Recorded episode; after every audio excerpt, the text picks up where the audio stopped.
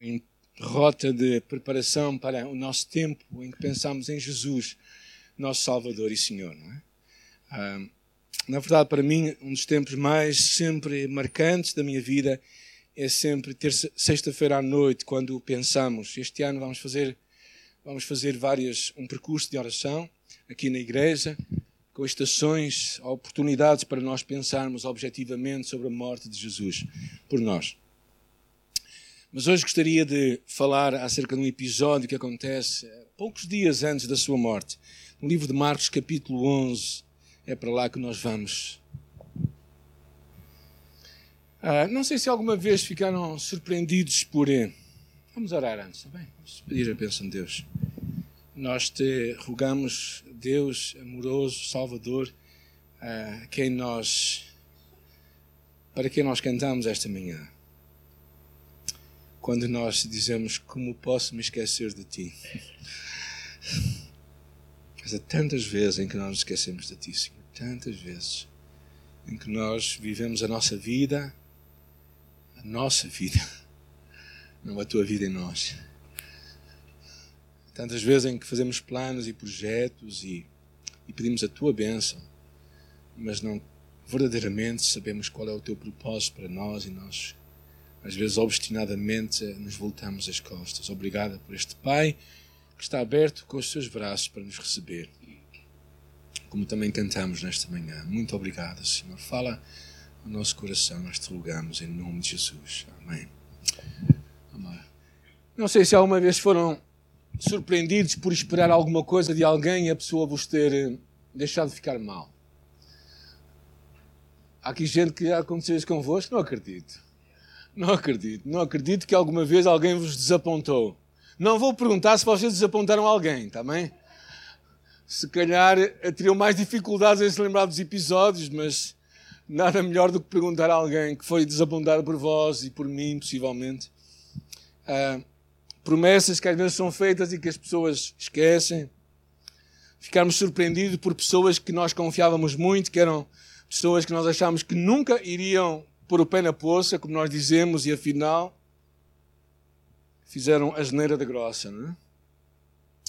Verdadeiramente é interessante quando nós pensamos no Evangelho, pensamos às vezes o Evangelho como uma roupa que nós vestimos. E o Evangelho não é isso. O Evangelho não é uma roupa que nós vestimos. O Evangelho é algo que muda de dentro para fora e não de fora para dentro. E era isto um bocado que Jesus estava a querer ensinar aos seus discípulos durante três anos, porque ele, durante três anos, tentou-lhes mostrar que o reino de Deus estava entre eles, estava neles. O reino de Deus começava de dentro para fora, e não ao contrário.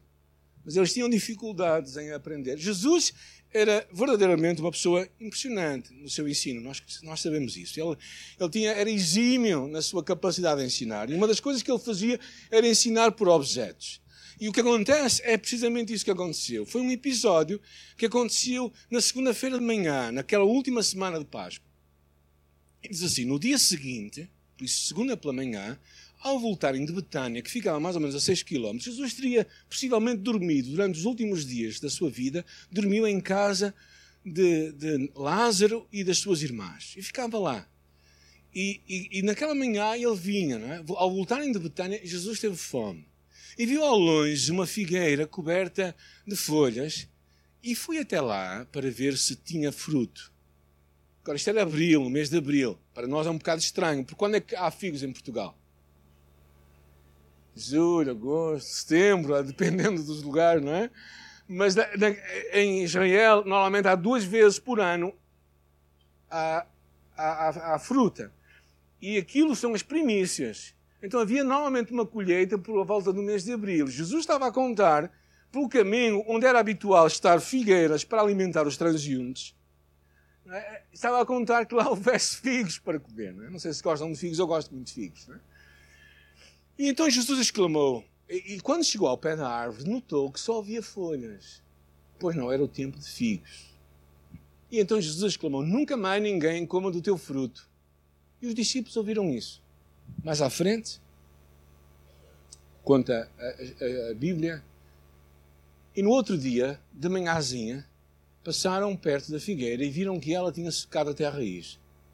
E Pedro se lembrou do que acontecera na véspera e disse a Jesus: Olha, mestre, A figueira que amaldiçoaste ficou seca.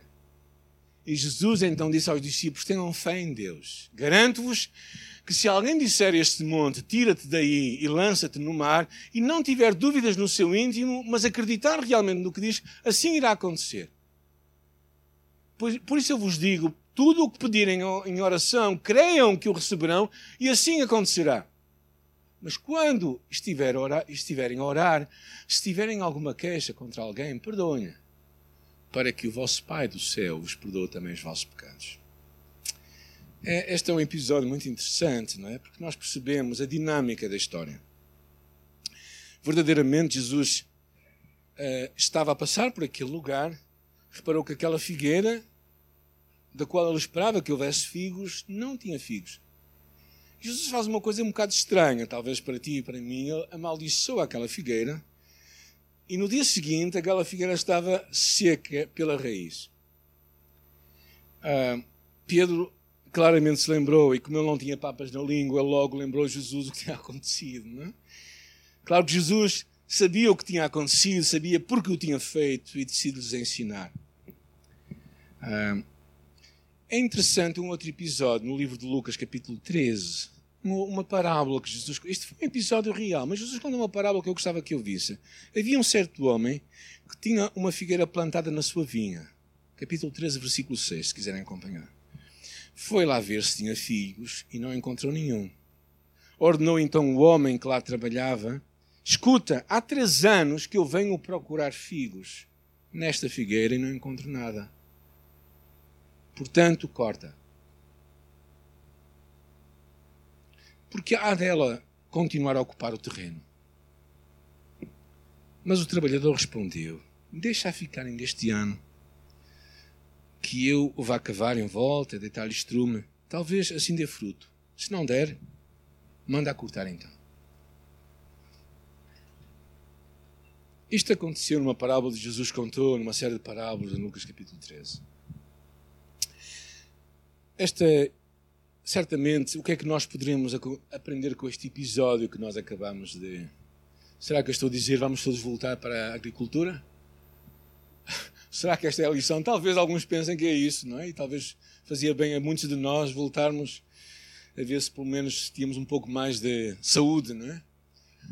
Mas verdadeiramente Jesus traz algumas lições, eu acho muito interessante. A primeira delas, claramente, é que não adianta queremos ter figos se não tivermos uma figueira. Certo? Ou seja, somente tendo uma figueira é que podemos ter figos. Jesus estava claramente a querer, muitas vezes a figueira era um símbolo da nação de Israel. E Jesus estava, a primeira coisa que queria ensinar era para tu e eu darmos frutos que vêm de Deus, nós temos de nascer de Deus. Era a primeira grande lição que Jesus estava a querer trazer. É?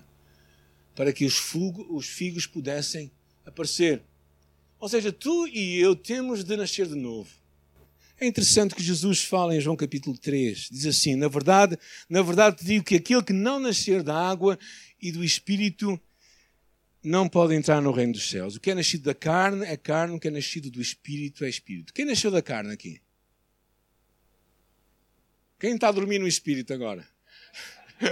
Ok. Ou seja, Jesus estava claramente a querer ensinar uma coisa: que tu e eu temos de nascer de novo. Temos que ter um encontro com Deus. Temos que ter uma experiência que faz acontecer o que a Bíblia chama um novo nascimento. Para que figueiras deem fruto, elas têm que nascer, elas têm que crescer. Porque figueira dá figos, macieira dá. E pereira dá. Ok. Ficamos por aqui. Ok. Então o que está Jesus a querer dizer é que só aqueles que nascem no Espírito é que são pessoas que verdadeiramente vão ter o fruto do Espírito. Então Jesus estava a querer nos ensinar, a primeira grande lição era o facto de que tu e eu temos de nascer de novo. Tu tens que nascer de novo. Tens que nascer do Espírito. Tens que ter um encontro com Deus. Porque se Deus não vier em ti, o fruto de Deus não se irá manifestar na tua vida. E assim como uma figueira não dará figos se esta não tiver a semente de uma figueira. Ou seja, tu tens que ter um encontro com Deus, uma experiência com Deus, pessoal, única, para que tu nasças de novo. Jesus estava a querer dizer claramente ali que para que aquela figueira pudesse dar figos, ela tinha que ser figueira. Se tu queres dar frutos espirituais, tu tens que nascer do Espírito. E Jesus estava claramente a ensinar isto, que tu e eu temos que ter uma experiência. E o que é importante também nesta altura, nesta fase, é tu, quando nasces de novo, saberes quem tu és. E talvez este é um dos grandes problemas de muitos cristãos. É que não sabem quem eles são. Esquecem-se muito facilmente. A Bíblia tem várias afirmações. Se alguém está em Cristo, tu és nova criatura em Cristo Jesus. As coisas velhas, tudo se fez novo. A Bíblia também fala muito, porque noutro tempo erais trevas, mas agora sois luz no Senhor. Andai como filhos da luz. Ou seja, é possível nós sermos trevas e luz ao mesmo tempo? Não. É, este é um dos grandes princípios do Ministério da Liberdade em Cristo. Nós saber quem nós somos em Cristo.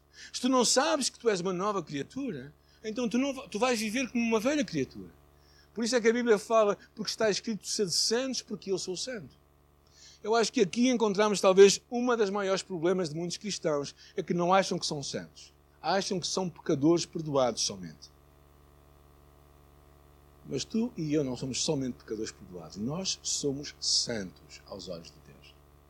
Quando Deus olha para ti e para mim, Ele não nos vê como alguém que é mau, do qual nós somos limpos por fora, ou até por dentro, somos perdoados, mas não. Nós somos novas criaturas completamente em Cristo.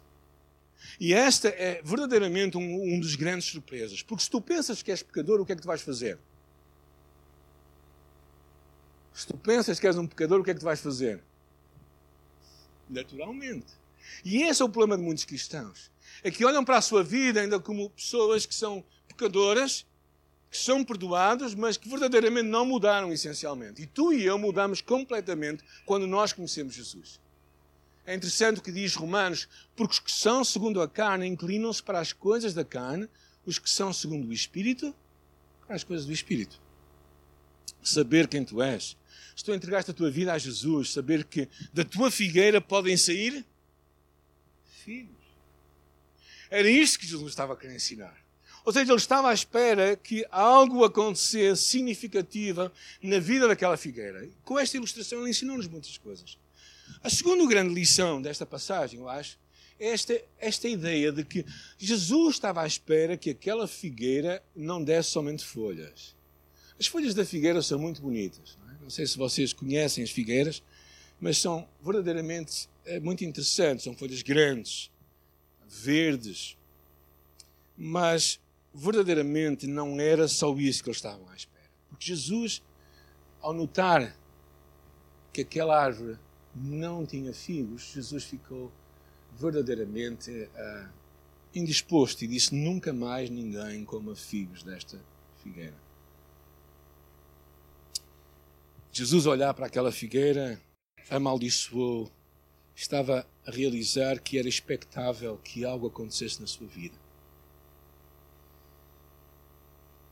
É muito interessante nós pensarmos que tantas vezes também, porque isto aconteceu com a nação de Israel. Cristo veio ao mundo para que a nação de Israel se voltasse para ele. Mas a nação de Israel, em vez de reconhecer Jesus, o que é que fez? Virou-lhe as costas. E por isso Jesus a rejeitou claramente, aguardando os tempos finais que estamos agora a viver. Mas quando pensamos isto a nível pessoal, o que me dá a entender claramente é que Jesus estava a querer ensinar um grande perigo de eu e tu, de eu e tu termos uma vida com folhas, mas sem fruto. Termos uma aparência de cristãos, com as doutrinas certas, com a aparência certa, pessoas religiosas, mas não pessoas transformadas que deem fruto.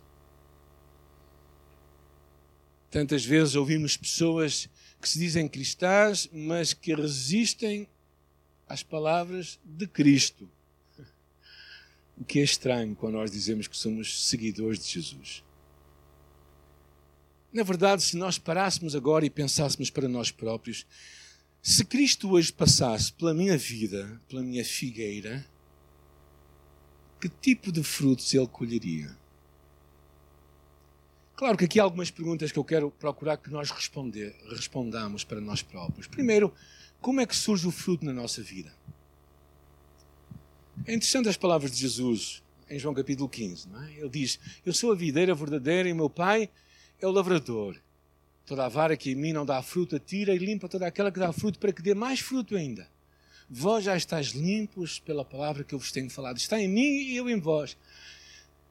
Como a vara de si mesma não pode dar fruto se não estiver na videira, assim também vós se não estiveres em mim. Eu sou a videira e vós as varas. Quem está em mim e eu nele, está muito fruto. Porque sem mim, nada podeis fazer. No curso de graça, nós ensinamos muito acerca disto na última lição. E é interessante o que lá nós dizemos, não é? É que nós somos alguém ligados que é Cristo. É? Nós estamos ligados a Ele. E é nessa nossa ligação, nessa nossa permanência com Jesus, que nós damos frutos. Se vocês repararem, aquele homem de barbas é. É Jesus, pronto, vamos dizer que é Jesus, não é? Mas, e, e, tu e eu temos que estar ligados a Ele. É? é da nossa ligação com Ele que as nossas varas começam a vir e o nosso fruto começa a acontecer.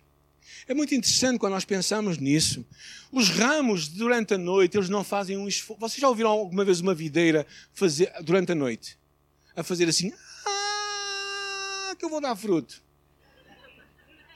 As videiras não têm que se esforçar para dar fruto, certo? Às vezes há muitos cristãos que dizem, eu tenho que me esforçar para dar fruto. Não, tu e eu não temos que nos esforçar nada. Só temos que fazer uma coisa. Está ligado. É isso mesmo. É? Nós só temos que estar ligados. É Jesus, nesta parada, neste ensino, ele dá-nos algumas lições.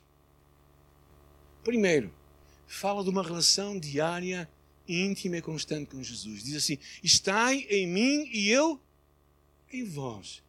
Então, se tu, para dar fruto, tens que estar ligado a Cristo. Quantas horas por dia a vara está ligada à videira? Quantos dias por semana? Quantas semanas no ano? 24 por 7. 24 horas, 7 dias por semana. Tu e eu temos que estar ligados a Jesus. O, o fruto surge quando tu e eu estamos ligados. A segunda, eu acho que um segundo princípio que Jesus traz aqui para nós é que uma vida de constante limpeza. Ele diz: Vós já estáis limpos. A limpeza significa que tu permaneces estar ligado a Jesus, deixar que a sua, a sua limpeza aconteça em nós, pelo arrependimento, pela santidade, por uma fé constante em Jesus. É interessante que diz o manual do Graça, diz assim: os ramos não podem produzir frutos porque se esforçam muito. E nós também não. Os ramos que não estão ligados à videira e não produzem, e não, os, desculpem, os ramos que não estão ligados à videira não produzem e não conseguem produzir fruto. Estas são duas leis invioláveis da vinha. Primeiro, o ramo não tem que se esforçar para dar fruto, e a segundo, só tem de permanecer ligado. E é isso que eu acho que tu e eu precisamos de entender e guardar em nosso coração. Tu e eu precisamos de estar ligados a Jesus. Uma forma continuada, para que possamos dar fruto. Agora, talvez vocês estejam mas o que é o fruto? Eu acho que Jesus nos fala claramente, não é? Às vezes nós tendemos, no curso de graça nós falamos sobre isto, tendemos a pensar em termos de ministério que fazemos, não é? As coisas que nós fazemos. E claro que isso é importante. Há obras que Deus preparou para tu fazeres mesmo antes de tu teres nascido. Porém, Deus está muito mais interessado naquilo que tu és. Ou seja, o fruto que Deus quer trazer em ti é aquilo que tu és. Por exemplo, quando tu olhas para uma figueira, o que é que tu vais procurar lá? Quando tu vais a uma macieira, vais procurar? Quando tu vais ter com uma pessoa santa, o que é que tu vais procurar? Ok? Então é isso que Deus está à espera de ti e de mim. Não é, não é outras coisas. Nós pensamos às vezes em ganhar almas para Cristo. Claro que é importante. É importante envolvermos na comunidade e agirmos em amor para com aqueles que necessitam. Também isso é importante. Mas o que é mais importante é tu seres alguém que verdadeiramente vives como filho de Deus. E claro que aqui nos leva necessariamente para, dois, para duas passagens. Não é?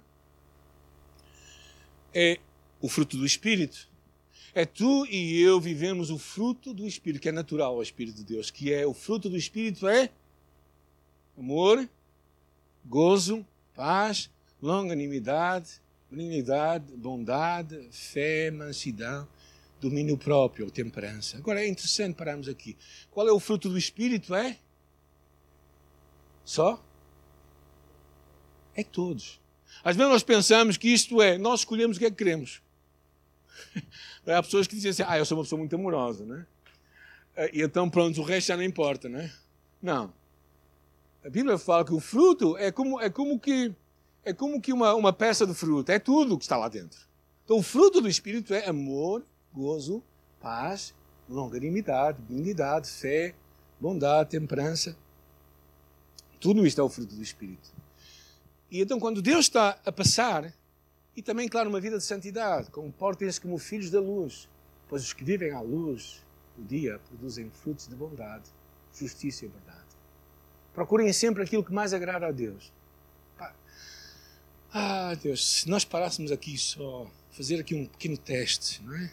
Sabem aquelas, aquelas, a minhas, minha esposa não está aqui, mas sabem aquelas aquilo que se coloca no dedo para ver se temos como é que está a nossa glicose. É? O teste de diabetes, é? nós colocamos lá aquilo, sai o sangue, é? sai o sangue e nós vemos estamos como é que está a nossa glicose. É? Vamos fazer aqui um teste agora todos juntos. Vamos deixar Deus picar o nosso dedo e perguntar-lhe a Ele o que é que agrada a Deus. O que é que não agrada a Deus.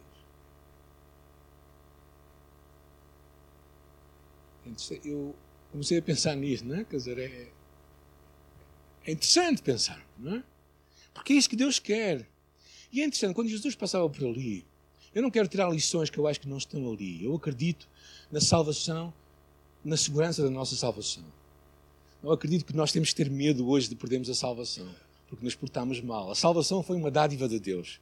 E ela continua sendo uma dádiva de Deus para ti e para mim. Tu não, tu não mereces, Tu não consegues, mas tu tens que viver na graça de Deus, no amor e no favor imerecido de Deus. E Jesus quer ver em ti esta mudança de vida. Jesus está à espera, quando olha para a sua igreja hoje, Jesus não está à espera que ela seja muito numerosa, necessariamente, somente isso. O que é que ele chamou ao seu, aos seus discípulos? Não temais, ó pequeno rebanho. Há muita gente que pensa que por nós sermos muitos, estamos no caminho certo, mas não necessariamente, gente. Pensemos, por exemplo, nos espias que foram espiar a terra prometida. A maioria o que é que diz? Não vamos lá entrar. A minoria o que é que diz? Vamos lá entrar. Ok. Eu não estou a favor das minorias nem das maiorias, não é isso que eu estou aqui a falar, mas o que eu estou a dizer é que tu tens e eu temos que fazer o que está certo aos olhos de Deus e viver o fruto de Deus. O fruto que Deus quer ter a ti é uma fé que é transformadora. Pelos seus frutos os conhecereis. A fé sem obras é morta. Agora, a última parte da mensagem, que eu acho interessante, quando Jesus fala, não é? Tenham fé em Deus. É interessante essas palavras de Jesus. Nesta, neste episódio, quando tudo aquilo estava a acontecer em Marcos capítulo 11, não é? E aquilo aquela figueira fica completamente seca, Jesus diz assim, não é? tendo fé em Deus. Por quê? Porque eu acho que vivemos tempos. Nós vivemos numa comunidade, uma sociedade profundamente racionalista e muito materialista. Eu acho que hoje também vivemos até tempos, infeliz, infelizmente, que a própria religião muitas vezes se materializa pensamos que a vida de uma pessoa consiste nos bens que ela tem. E enganamos completamente. Jesus estava a querer ensinar, eu acho que um dos gritos dos nossos dias hoje, da igreja portuguesa, é de nós despertarmos uma fé de expectativa em Deus. Desenvolvemos, abrir os nossos olhos, abrir o nosso coração para as coisas grandes que Deus quer fazer não medirmos Deus de acordo com o nosso pensamento, de acordo com o nosso coração, não medirmos Deus de acordo com o que nós conseguimos fazer, mas deixarmos no nosso horizonte uma, uma expectativa daquilo que Deus nos pode surpreender. Isso é o que Jesus estava a querer falar. Ou seja, quando vocês veem isto acontecer, se eu hoje destruir esta simplesmente figueira, eu vos digo que se vocês disserem estes montes para se lançarem, o mar ele se vai lançar. O que Jesus estava a querer ensinar é que basicamente isto era uma imagem para os judeus que os problemas poderiam ser resolvidos pela fé em Deus. Remover montes E nesta manhã, se calhar tu e eu estamos aqui a pensar o que é que Deus pode fazer. Qual é aquilo que te parece impossível que aconteça?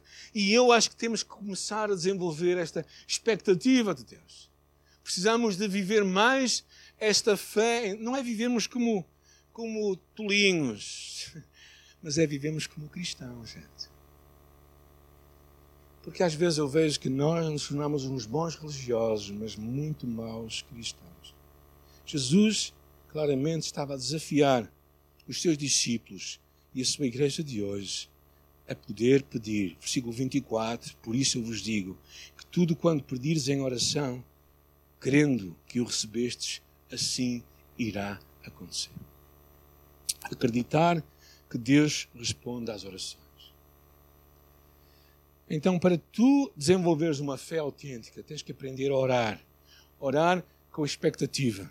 Orar com a certeza de que Deus pode. Se tu pedes uma coisa a Deus e não acreditas que Ele vai fazer, o que é que Deus vai fazer? Nada. Atiramos barro para o teto a ver se ele cola, não é? Como nós dizemos em português, não é? Temos que deixar que Deus ponha na nossa alma sonhos de Deus que parecem impossível de acontecer.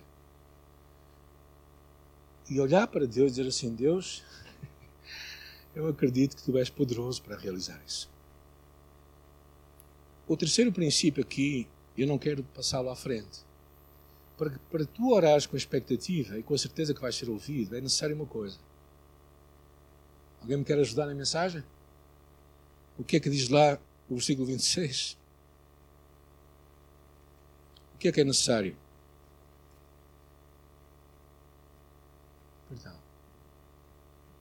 Claramente, a palavra é muito clara neste ponto, não é? Se tu e eu não perdoarmos do coração, Deus também não nos perdoará. Perdoa as nossas dívidas, diz a oração do Pai Nosso, assim como nós perdoamos aos nossos devedores. Porque se perdoares aos homens as suas ofensas, também Deus vos perdoará as vossas ofensas, mas se não perdoares aos homens as suas ofensas, também o vosso Pai não perdoará as vossas ofensas. Eu não sei se tens aqui algum, alguém que tu precisas de perdoar. Mas eu te digo uma coisa: se tu não perdoares aquela pessoa, tu vais ficar preso a ela. Tu vais ficar verdadeiramente amarrado. No curso de Liberdade em Cristo, nós falamos muito sobre este tema também. A importância de, de nós libertarmos a pessoa que está ao nosso lado. Não é? Uma pessoa, porque uma pessoa que não perdoa não será ouvida por Deus. Não sei se tu estás-me a ouvir esta manhã, mas se tu não perdoas, tu não és ouvido por Deus. Se no teu coração não resolveste perdoar de coração, tu não estás a ser ouvido por Deus. Podes orar, podes ir para vigílias de oração, podes ir para campanhas de oração, podes ir para os 40 dias de jejum e oração, não vais ser ouvido. Vais passar fome e vais clamar, mas não vais ser ouvido, porque tu não resolveste o que Deus diz que tu tens que resolver, que é perdoar de coração. Perdoar de coração é aceitar viver com as consequências de um mal que a outra pessoa nos fez. Tu vais viver de qualquer das maneiras, ou na amargura ou no perdão. A escolha é tua. E uh, o, desculpem, eu digo ali, o perdão é uma decisão que nós tomamos e não um sentimento que nós temos. Ah, quando eu me sentir com vontade, esquece, a vontade não vai chegar. Tu tens que decidir do teu coração e ela vai acontecer. Por que é que nós decidimos fazer isso? Verdadeiramente, nós perdoamos para que a dor pare. Qual a dor? A dor que está em quem? A dor que está em nós. E talvez tu digas, bem, mas tu não sabes o que aquela pessoa me fez. Eu não sei, mas Cristo sabe. Tu achas que Cristo pode ensinar alguma coisa? Quando ele, olhando para as pessoas que o matavam, dizia: Perdoa-os porque eles não sabem o que fazem. Achas que Jesus pode ensinar alguma coisa quando ele decide perdoar a ti os teus pecados, os meus pecados, vez após vez, semana após semana? Achas que Jesus te pode ensinar alguma coisa quando este tema? Eu penso que sim. Eu penso que se ele diz que nós podemos perdoar, é porque verdadeiramente podemos perdoar. Jesus está hoje a passar por aqui aquele episódio aconteceu um dia depois da entrada triunfal de Jesus. Foi na segunda-feira. Jesus entrou naquela Jerusalém no domingo. Foi recebido. Hoje é o domingo de Ramos. Jesus foi recebido no meio daquela multidão, Alzana, bendito aquele que vem no nome do Senhor. Aquela multidão, cinco dias depois, dizia: crucifica ou crucifica. Porquê? Porque o seu coração não foi mudado. E Jesus hoje eu penso que também passa por nós aqui. E ao passar por nós, ele olha para a nossa árvore e procura procura fruto, não procura folhas somente. Ele procura fruto, ele procura mudança de vida, ele procura encontrar mudanças na nossa vida, no nosso coração. E por isso ele está à espera. Ele espera em ti e em mim fruto.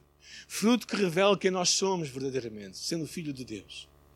Jesus hoje te chama a ti e a mim a termos um encontro com Ele. Se tu nunca entregaste a tua vida a Jesus, hoje é um dia de oportunidade. O que a Bíblia chama de um novo nascimento. Tu podes nascer de novo, porque se tu não nasceres de novo, não vais compreender, se calhar, o que eu estou aqui a falar. E é muito natural que não compreendas. Porque as coisas do Espírito só se definem pelo Espírito. Jesus também te chama a ti e a mim a permanecermos ligados a Jesus. Sete dias por semana, 24 horas por dia. Como é que é possível fazer isto? Temos de estar sempre com os olhos fechados a orar? Não. o que é estarmos ligados a Jesus? É estarmos em, em comunhão com Ele. Assim como estamos quando, por exemplo, casamos e temos a, estamos casados com a nossa esposa e, e, sabemos o que ela quer e como nós devemos viver para ela e pensamos nela. Não temos que estar 24 horas com ela, mas estamos ligados. E quando falamos em estar ligados a Jesus, significa que temos um relacionamento com Ele vivo, diariamente e constante.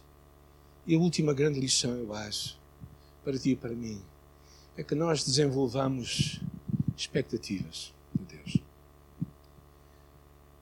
Que nós pensemos, ao pensar na morte e na ressurreição de Jesus, a morte não teve poder sobre Jesus. O diabo não teve poder sobre Jesus não é o final de tudo. Quando chega uma dificuldade à tua vida, não penses que é o final de tudo. É uma oportunidade para tu encontrares o escape de Deus para a tua vida. Deus não desista de nós. Eu acho que muito diferentemente daqueles dias, Jesus não amaldiçoa, não amaldiçoa aqueles que o negam. Deus não amaldiçoa aqueles que não vivem como Ele quer. Mas Deus vem ter conosco como um pai que nos ama e espera que o filho pródigo volte para ele. E é isso que Deus está à espera. E eu espero que tu e eu possamos, ao olhar para este episódio, possamos também fazer, deixar crescer uma fé em nosso coração. Uma fé de expectativa em Deus. Olhando para a frente e dizendo: Deus, o que é que tu vais fazer na minha vida? O que é que tu, como é que tu queres que eu ore? Quais as impossibilidades que tu tens diante de mim? Tu e eu estamos sentados num lugar de impossibilidades, que é este lugar aqui. É pouco, alguns de nós somos parte desta história e reconhecemos que é, foi uma impossibilidade divina. E por isso Deus te chama também a olharmos com expectativa para o que Deus quer fazer. E ter esperança. Ter esperança naquilo que Deus vai fazer. Se tu não esperas grandes coisas de Deus, tu não vais ver grandes coisas de Deus. Mas Deus te, Deus te chama hoje a ti e a mim. Olhamos com fé para a frente e dizemos: Deus, eu creio que tu és poderoso para realizar. Como eu gosto muito de Efésios 3:20, infinitamente mais do que nós pedimos ou pensamos, segundo o poder que opera em nós. Efésios 3:20. Eu espero que Deus te dê esta capacidade, esta fé que te vai ajudar Pode ser um problema familiar, pode ser um relacionamento em casa, pode ser na, na educação dos teus filhos. Eu estava ao bocado com o meu neto, um deles, eu disse assim: graças a Deus que já não sou pai agora, estava ali a Karina, né? Eu agora não dava para pai, não é? Porque Deus tinha que fazer muitos milagres em mim. Um deles era dar mais energia, não é? Mais paciência. Mas Deus quer te dar desafios que tu podes alcançar na tua vida. Mas tens que desenvolver uma expectativa em Deus. E Deus espera isso de nós. Nós não podemos deixar de esperar as grandes coisas de Deus para os nossos dias. Se Deus te dá algo à tua frente que diz assim: Eu vou conseguir fazer isto, Então, se calhar, não é Deus que está a dar aquilo, se calhar és tu mesmo que queres fazer aquilo. E pode ser até que seja bom. O que Deus te vai dar é algo muito maior. Houve uma altura em que eu estava com uma dificuldade com um dos meus filhos. Todos eles foram filhos espetaculares, verdadeiramente foram. Louvo a Deus por cada um deles.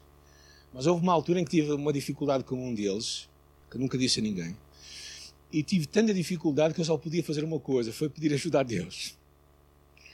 E às vezes aí é que as coisas começam a funcionar. Deus a agir. Vamos orar. Vamos ficar em pé, vamos orar e depois terminamos. Jesus, tal como naqueles dias, hoje passa por nós na estrada de Jerusalém. Ele olha para cima e ele procura ver como está a tua figueira e a minha figueira. Ele procura ver o que é que está lá, afinal. Se são folhas, se são frutos. se é simplesmente uma aparência de cristianismo, se é um cristianismo autêntico. E Deus está à espera de ver em ti o que Ele quer ver em cada um de nós, que é fruto que permanece para a vida eterna. Às vezes também é fruto que vai que vai acontecer pela oração quando oramos por alguém que está longe de Deus, alguém que não conhece a Deus. E nós dizemos, Deus, eu não vou deixar até que isto aconteça.